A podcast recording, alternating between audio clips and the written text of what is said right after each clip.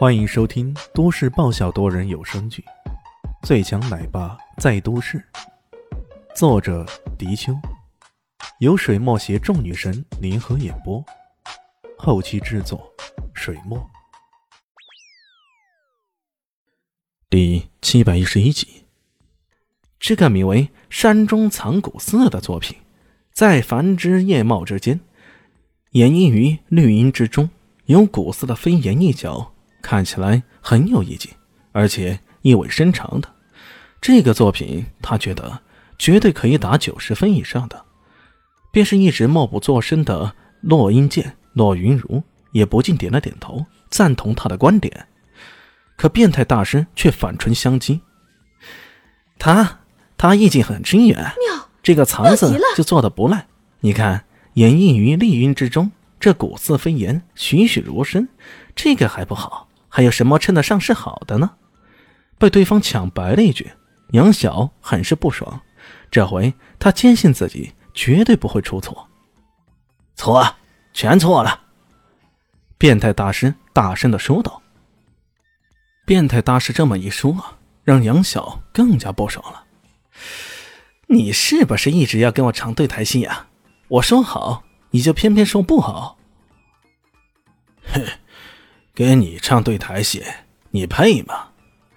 你说这个深山藏古寺很有意境，还觉得古寺飞檐栩栩如生是吗？那我问你啊，你有见过古寺飞檐是挂在竹子上的吗？连隐藏都不会隐藏，层次感都没有，谈何藏啊？藏从何处？变态大师毫不留情，直接怒斥对方。偏偏他说的这些都是毫无破绽。人们无法反驳，这接下来的点评则是堪称大型的车祸现场，简直惨烈无比。变态大师一路走过去，随口点评，各种金句层出不穷。什么叫做意境？你以为摆个空罐在这里就是意境了？那你不干脆直接拿个骨灰盆过来，一摇就散？你这是插花吗？你这是对话？我觉得呀，这个作品拿去葬了更好，起码可以赚得林妹妹掉眼泪。这一路点评过来，几乎每个弟子的作品都被他挑出各种毛病来，整个现场个个都鸦雀无声，每个人都低下头，个个都是很憋屈、很是无奈的样子。有啥办法呀？人家水平高啊，这随便看过去，眼光贼准了。总之。你发现不了的毛病，他一眼就看到问题所在，不得不让你服气啊！听到后来，杨晓有些气羞羞的。大师，你用自己的高标准来要求这些初学者，这根本不公平。有种，你来弄个作品让大家看看。变态大师冷冷的看着他，哼，从你这说着弄字，我就知道你的艺术水平不高了。这话又差点没噎死杨晓。我靠！你刚刚所说的这些话，比我说的话难听多了呢。不过，变态大师话锋一转，说道：“啊，当然了，你很幸运，可以有机会见识到我的弟子出手。来，徒儿，我给你个机会，来挑战挑战这山庄之中水平最高的人。”此话一出，全场都轰动了。这山庄水平最高的人是谁？毫无疑问，这当然是方云夏了。方庄主在插花上的水准，跟他的武功一样，在山庄是首屈一指的。可现在，变态大师居然让他的弟子来挑战方云夏，这也太过分了吧！要是他亲自出场，那还差不多。看到大家一副愕然，不作声的。变态大师冷笑：“，咋样？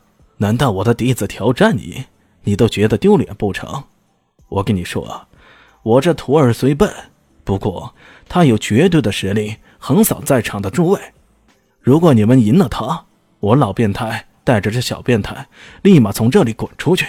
没错，就是滚出去，跟大熊猫那样。”方云夏这回是懊悔不已啊！看来。以后这嘉宾还真的不好随便请，这变态大师干啥都是不按常规出牌，这么个挑战法，不答应也不是，这可真是两难处境啊！如果你觉得这不足以让你心动的话，那么不妨我再加点注。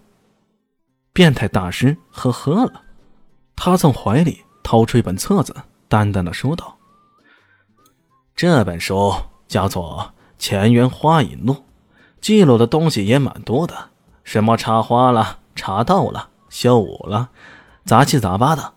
如果你有兴趣的话，赢了我这个徒弟，你随便拿去，如何？”方云夏一听啊，眼珠子都瞪大了。在场的人，包括骆云如和杨秀，眼中都露出惊异之色、新鲜之色。这《乾云花雨录》可不简单呐，这可是被称之为修武界杂学第一流的册子啊！这本书记录了很多深奥的东西，都是各门技艺，达到了相高高深的境界后，一些突破的技巧和歌诀。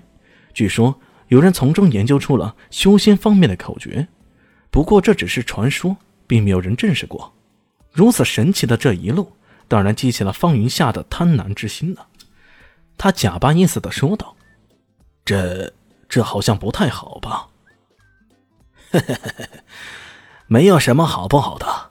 如果你觉得不好意思，那我们这边也可以提出点胜利的要求吧。徒弟，你觉得你赢的话？”想提什么要求？你可以随便说。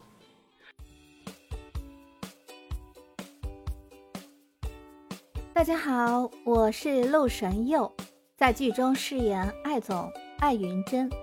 本集已经演播完毕，谢谢您的收听，喜欢记得订阅哦，比心。